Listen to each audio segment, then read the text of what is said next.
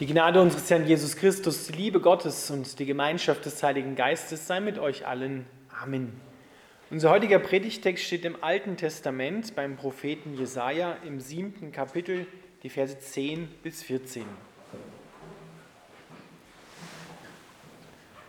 Und der Herr sagte außerdem zu Ahas: Bitte um ein Zeichen des Herrn deines Gottes, sei es ein überirdisches oder eines aus der Totenwelt. Doch Ahas sagte: ich werde nichts fordern, denn ich will den Herrn nicht auf die Probe stellen. Da sagte Jesaja: Höre doch, Haus Davids, genügt es nicht, Menschen auf die Nerven zu gehen, wollte nun auch meinen Gott verärgern? Deshalb wird der Herr selbst das Zeichen geben. Seht, die Jungfrau wird ein Kind erwarten. Sie wird einem Sohn das Leben schenken und er wird Immanuel genannt werden. Das heißt, Gott ist mit uns. Lieber Vater im Himmel, wir bitten dich, dass wir Immanuel erkennen und dass wir ihn ergreifen. Amen.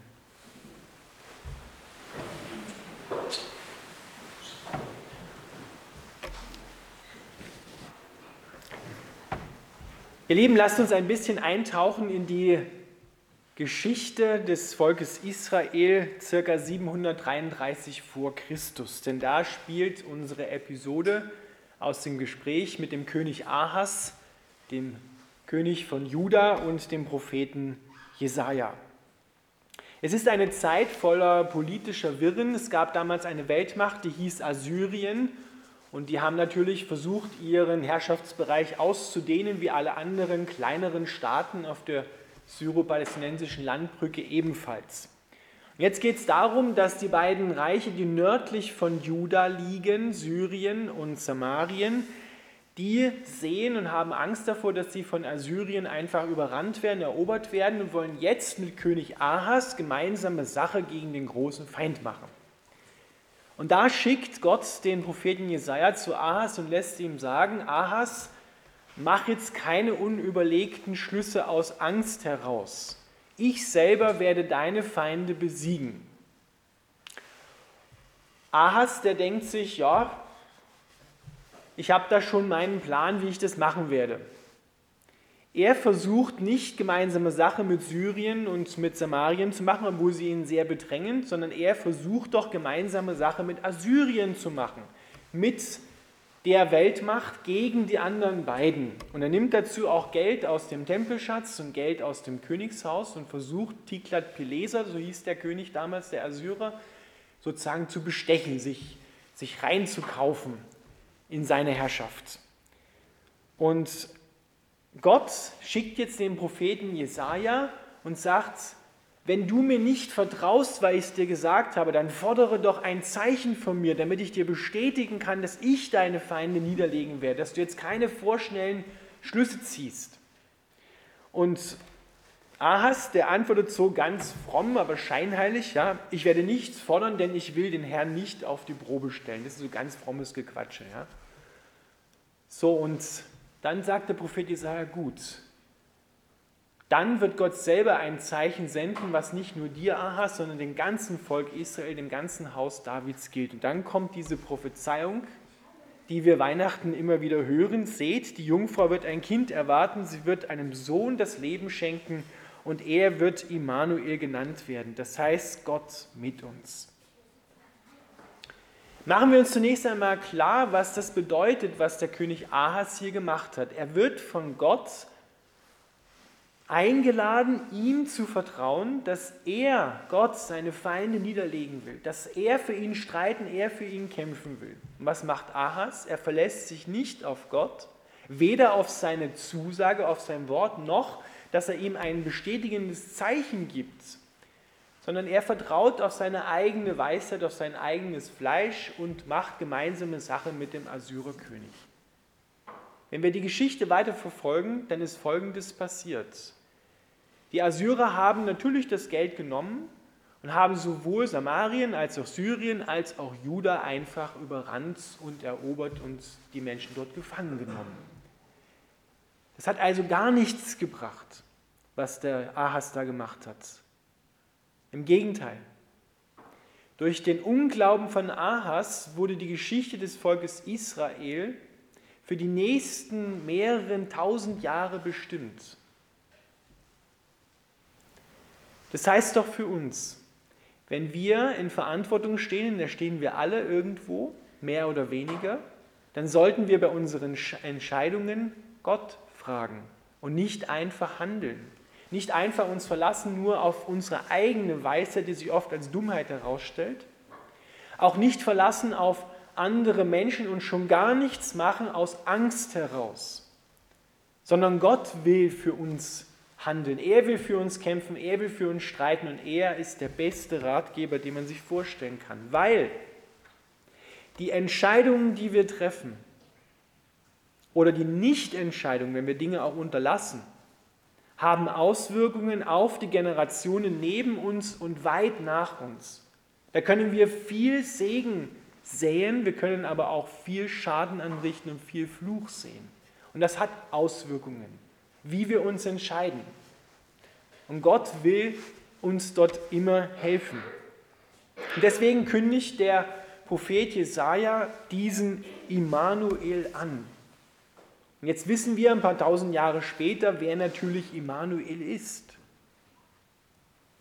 Es ist Jesus Christus. Er ist Gott mit uns, er ist Immanuel. Auch wenn er diesen Namen, diesen Titel in dem Sinne nie getragen hat als persönlichen Namen, sondern Jesus, Gott rettet, heißt er ja. Aber wenn wir uns anschauen, wie Jesus ist und was er gesagt und getan hat, dann sehen wir eindeutig, dass er diesen Namen Immanuel auch trägt. So wie Gott ja viele Namen auch im Alten Testament hat, um seine vielfältigen Eigenschaften auszudrücken. Er ist wirklich Immanuel, Gott mit uns. Und über diesen Immanuel wird schon gesagt im, beim Propheten Jesaja in den nächsten Kapiteln, dass er derjenige ist, dem Israel gehört. Ihm gehört das Land. Er regiert letztendlich. Er steht hinter jeder Königsherrscher, hinter jeder Regierung. Und heute wissen wir, dass nicht nur Immanuel Israel als sein Eigentum nennt, sondern die ganze Welt. Denn Immanuel ist Gott. Und Gott gehört die ganze Welt und jedes Leben, was darauf gelebt hat, jetzt lebt und leben wird. Er ist der, der hinter allem steht, hinter jeder Macht. Deswegen kann Jesus sagen, nachdem er auferstanden ist und aufgefahren ist zum Vater, mir ist gegeben alle Macht im Himmel und auf der Erde. Und alle Macht, die Menschen hier haben, in Verantwortung irgendwo stehen, ist delegierte Autorität, ist delegierte Macht von diesem einen Gott, Immanuel.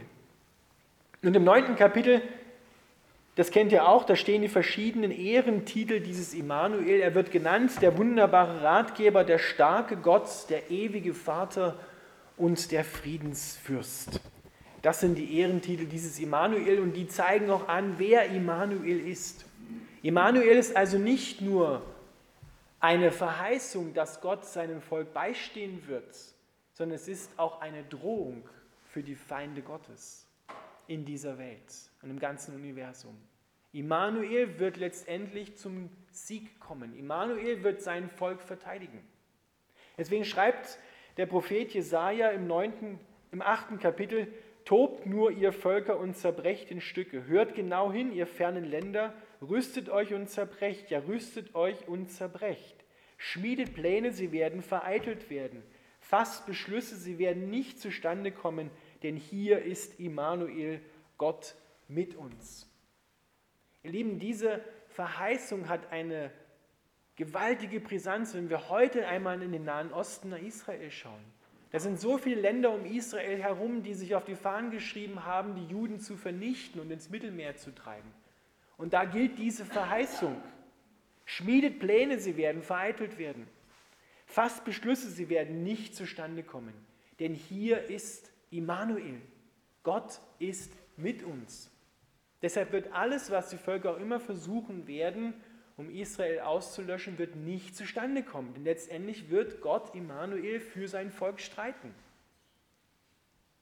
Und das gilt nicht nur für Israel, sondern das gilt auch für alle anderen Nationen, für die ganze Welt, soweit sie sich denn auf Gott verlässt. Und das gilt auch für dein und für mein Leben. Egal, wo Feinde in dein Leben hineinkommen wollen, dich angreifen wollen, dich fertig machen wollen, kannst du dich auf diese Verheißung stellen. Schmiedet Pläne, sie werden vereitelt werden. Fasst Beschlüsse, sie werden nicht zustande kommen. Denn hier ist Gott Immanuel, Gott mit uns. Gott ist mit mir. Und deshalb wird alles Böse letzten Endes nicht zum Zuge kommen, sondern er wird es uns zum Besten dienen lassen. Auf diese Verheißung müssen wir uns immer wieder neu stellen, dass wir uns bewusst machen, wer ist dieser Gott Immanuel? Und dann heißt es im neunten Kapitel, er ist der wunderbare Ratgeber. Ahas hat das ausgeschlagen und hat damit die Geschicke seines Volkes zum Negativen hingelenkt. Er konnte Gott nicht vertrauen, sondern hat auf seine eigene Stärke vertraut. Aber hier haben wir Gott, der sagt, ich bin dein wunderbarer Ratgeber. Ich will dir helfen in allem. Ich habe die Lösung oder die Erlösung für alles in deinem Leben. Und wunderbar heißt, da steckt das Wort Wunder drin, dass Gott Wunder vollbringen will in deinem Leben. Dein Leben soll ein Wunderlandeplatz Gottes sein. Er will dein Ratgeber sein. Verlass dich nicht auf deinen eigenen Verstand und schon gar nicht auf andere Menschen, sondern verlass dich von ganzem Herzen auf Gott, so heißt es in den Sprüchen Kapitel 3, der Vers 5. Er ist der starke Gott. Gott ist nicht schwach, sondern er ist stark, er will für dich streiten. Er will deine Feinde niederlegen.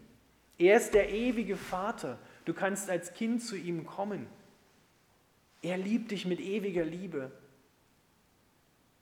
Er will dir sein Herz öffnen und sein Herz dir schenken. Und er ist der Friedensfürst. Da, wo Gott hintritt, wächst kein Böses mehr. Dort breitet sich dieser Friede Gottes aus, der mehr ist nur als Abwesenheit von Streit und Krieg sondern das meint die ganze Fülle Gottes.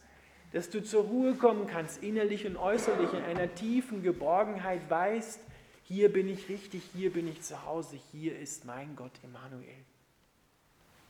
Und dann heißt es noch, dort die Herrschaft ist groß und sie ruht auf seiner Schulter. Gott trägt die Herrschaft, auch für dein Leben. Du kannst alle Sorgen, die du so trägst auf deinen Schultern, auf ihn legen weil er trägt dich und deine Sorgen und dein Leben. Die Herrschaft ruht auf seiner Schulter. Das ist keine Frage. Dieses Bild sagt, sie ruht auf seiner Schulter, er trägt sie souverän. Er sagt nicht, ma, ist das schwer und so, hoffentlich bin ich das bald los oder oh, noch mehr aufladen. Gott fällt nicht vom Thron, wenn du kommst und ihm dein Herz ausschüttest. Der hat Zeit für dich und will deine Sorgen wirklich haben, weil er sich um dich kümmern will. Das ist Gott Immanuel. Das bedeutet für uns, dass wir hier keine Angst haben brauchen, dass wir nicht einknicken vor den Hindernissen, vor den Schwierigkeiten, vor dem Feind, dass wir nicht Angst haben müssen, dass wir uns nicht mehr verlassen brauchen auf unsere menschliche Weisheit. Und das ist gerade in dieser Zeit der Corona-Zeit äußerst wichtig, dass wir dort wissen, Gott ist mit uns. Und er ist größer als dieses Virus. Er ist größer als alle Maßnahmen, die beschlossen werden, egal ob sie sinnvoll sind oder nicht. Gott hat einen Plan und er wird letztendlich zum Ziel kommen, weil er Gott Immanuel ist, Gott mit uns. Er legt alle unsere Feinde in den Staub. Das brauchen wir nicht machen. Und wir dürfen ihm vertrauen. Wir brauchen nicht mehr im Unglauben leben, im Zweifel, sondern wir dürfen eine Gewissheit haben, weil Gott es uns zusagt. Und manchmal dürfen wir auch so ein Zeichen von ihm erbitten und fordern, dass Gott bestätigt, was er uns zugesagt hat. So wie der Arzt es gemacht hat. Hätte machen sollen, so. Er hat es nicht gemacht. Aber Gott ist bereit, weil er weiß, manchmal ist es so schwierig in unserem Leben, dass es zu seinen Worten zu manchmal ein bestätigendes Zeichen braucht, dass wir wirklich sicher sind. Und er gibt es gerne, dieses bestätigende Zeichen. Dass wir sagen können, Gott, ich brauche da noch irgendwie eine Zusage, irgendwie ein, ein, ein, ein Zeichen, dass ich weiß, ich bin da auch noch auf dem richtigen Weg. Und die Entscheidung, die ich da jetzt treffe, dass die in deinem Sinne ist und richtig ist. Bitte schenken wir solch ein bestätigendes Zeichen, so eine Bestätigung. Und Gott macht es gerne. Wir haben das immer wieder auch in unserem Leben erlebt, dass Gott dann so kleine Samenkörner, manchmal auch größere ausstreut. Und wir dann erkennen und sagen, wow, ja genau, das ist das. Und jetzt weiß ich, ich bin wirklich richtig unterwegs. Oder manchmal kommen auch Sachen, wo Gott sagt, nee, lass die Finger davon. Es ist der falsche Weg, bieg nicht rechts ab, sondern geh geradeaus weiter. Ich bin mit dir. Egal wie du dich entscheidest bei einer Weggabelung in deinem Leben, was bleibt, ist Gott. Er geht immer mit dir und wird dich, wenn du mal falsch abgebogen bist, wieder auf den richtigen Weg zurückbringen, weil er Gott mit dir ist, für dich ist, für dich kämpft, dich segnet, dich erfüllt, für dich sorgt. Das ist Gott Immanuel. Und er kommt nicht am Ende der Zeiten erst, sondern er ist schon hier in Jesus Christus. Aber seine Herrschaft, die er angekündigt hat, wird, wenn er wiederkommt, ganz aufgerichtet werden. Heute vielleicht punktuell, merken wir das schon, aber es wird immer mehr. Bis am Ende nur noch er alles ausfüllt, weil diese Welt gehört ihm. Hier ist Immanuel. Gott mit dir, Gott mit uns. Amen.